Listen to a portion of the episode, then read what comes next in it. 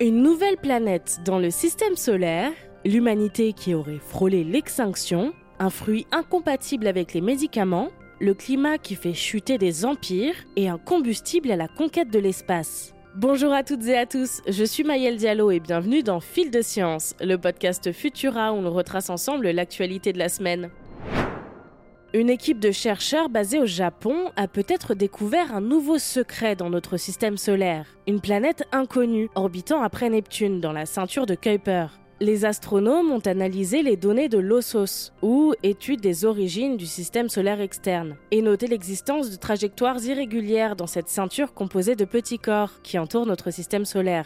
Ces objets transneptuniens au mouvement erratique pourraient être influencés par la force gravitationnelle d'une planète dont la masse serait une fois et demie à trois fois supérieure à celle de la Terre. Malheureusement, la détection de cette planète mystérieuse est un défi en raison de son orbite instable et de sa faible luminosité. Cela nécessiterait l'utilisation d'un télescope de 10 mètres de diamètre et d'au moins une heure d'observation.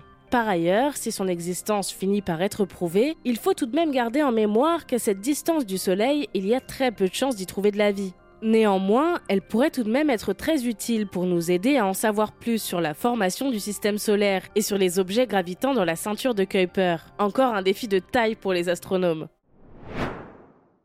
Ces derniers temps, il n'est pas rare d'entendre chez les plus pessimistes d'entre nous que l'humanité court à sa perte. Mais il semblerait que, plus de 900 000 ans en arrière, nos ancêtres aient déjà frôlé l'extinction. Tout commence alors que la Terre entre dans une période appelée transition du Pléistocène moyen, qui se caractérise par un changement fondamental dans la durée des cycles glaciaires. Les périodes glaciaires et interglaciaires sont alors bien plus marquées et bouleversent le climat. L'impact de cette période sur notre espèce a été analysé par une équipe de chercheurs chinois en réalisant des analyses génomiques sur plus de 3000 individus du monde entier. Résultat, la population humaine aurait à l'époque brusquement et dramatiquement chuté de 100 000 individus à 1280 en âge de se reproduire, une perte de près de 99%. Par ailleurs, s'il reste des traces de cette période dans notre génome, cela veut dire que la situation aurait pu perdurer pendant 117 000 ans. Nous portons des traces de ces réductions démographiques car elles sont liées à une perte de la diversité génétique que les chercheurs peuvent détecter grâce à de nouveaux outils numériques.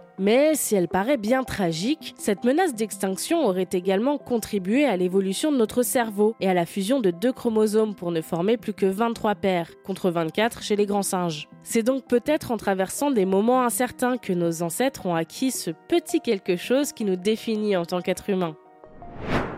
Attention, si vous prenez certains traitements médicamenteux, le pamplemousse pourrait bien être l'ennemi à proscrire de votre alimentation. Aux États-Unis, la Food and Drug Administration, ou FDA, a demandé à ce que certains médicaments affichent désormais des mises en garde sur leur interaction avec cet agrume, qui pourrait faire baisser leur efficacité et exacerber leurs effets secondaires. C'est au niveau de l'intestin que ça se passe. Le pamplemousse peut bloquer l'action d'un enzyme qui participe au métabolisme d'un médicament, ce qui entraîne une trop forte concentration du traitement dans le sang et augmente ainsi les effets secondaires. Il suffirait de 200 ml de jus de pamplemousse pour déclencher ce processus la conséquence peut également être inverse. En affectant les protéines qui aident les médicaments à se déplacer dans nos cellules, le pamplemousse peut tout simplement empêcher vos traitements d'agir. Vous pouvez vérifier sur le site de la FDA si vos médicaments sont concernés et consulter votre médecin ou votre pharmacien. Mais avant de paniquer, sachez également que la gravité de cette interaction diffère selon la personne, le médicament et la quantité de jus de pamplemousse consommé. Au IXe siècle, le vaste et prospère empire tibétain s'écroule. On attribue cette chute aux conflits politiques et religieux qui gangrénaient le territoire. Mais une nouvelle étude suggère que des facteurs climatiques pourraient également avoir leur part de responsabilité. Des chercheurs ont analysé les sédiments d'un lac tibétain situé à haute altitude pour retracer l'histoire climatique de la région. Entre les années 600 et 800, le climat était plutôt chaud et humide, ce qui favorisait la croissance de l'empire. Mais vers l'an 800, il y a eu un changement climatique marqué, caractérisé par une sécheresse prolongée. Cela a grandement affecté l'agriculture dans la région et entraîné le mécontentement des populations et les tensions qui ont fini par mener à la chute de l'Empire. Aujourd'hui, alors que l'on sait les zones d'altitude du plateau tibétain très sensibles au changement climatique, l'histoire pourrait bien se répéter, mais à encore plus grande échelle.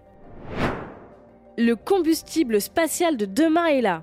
Au Royaume-Uni, des chercheurs ont mis au point le Trisofuel, un combustible nucléaire minuscule qui alimentera la future base lunaire Artemis prévue pour 2030. Le Trisofuel tire son nom du fait qu'il est un combustible à particules isotropes tristructurales. Il est composé d'uranium, de carbone et d'oxygène, avec trois couches isolantes. Cette structure lui permet de résister à des pressions énormes et à des températures allant jusqu'à 1600 degrés Celsius, tout en empêchant la libération de produits de fission radioactifs. Le plus impressionnant, c'est sa petite taille. Il ne mesure pas plus qu'une graine de pavot, mais pourrait alimenter un micro-générateur nucléaire de la taille d'une petite voiture. Le Trisofuel se prépare à être testé dans les mois à venir, et son potentiel ne se limite pas seulement à la Lune. Les chercheurs envisagent déjà son utilisation sur Terre pour propulser des missions vers Mars, ce qui réduirait considérablement le temps de voyage vers la planète rouge, à seulement 4 à 6 mois. Avec cette innovation, le futur de l'exploration spatiale s'annonce très prometteur. Découvrez plus d'informations à ce sujet et le reste de nos actualités sur Futura.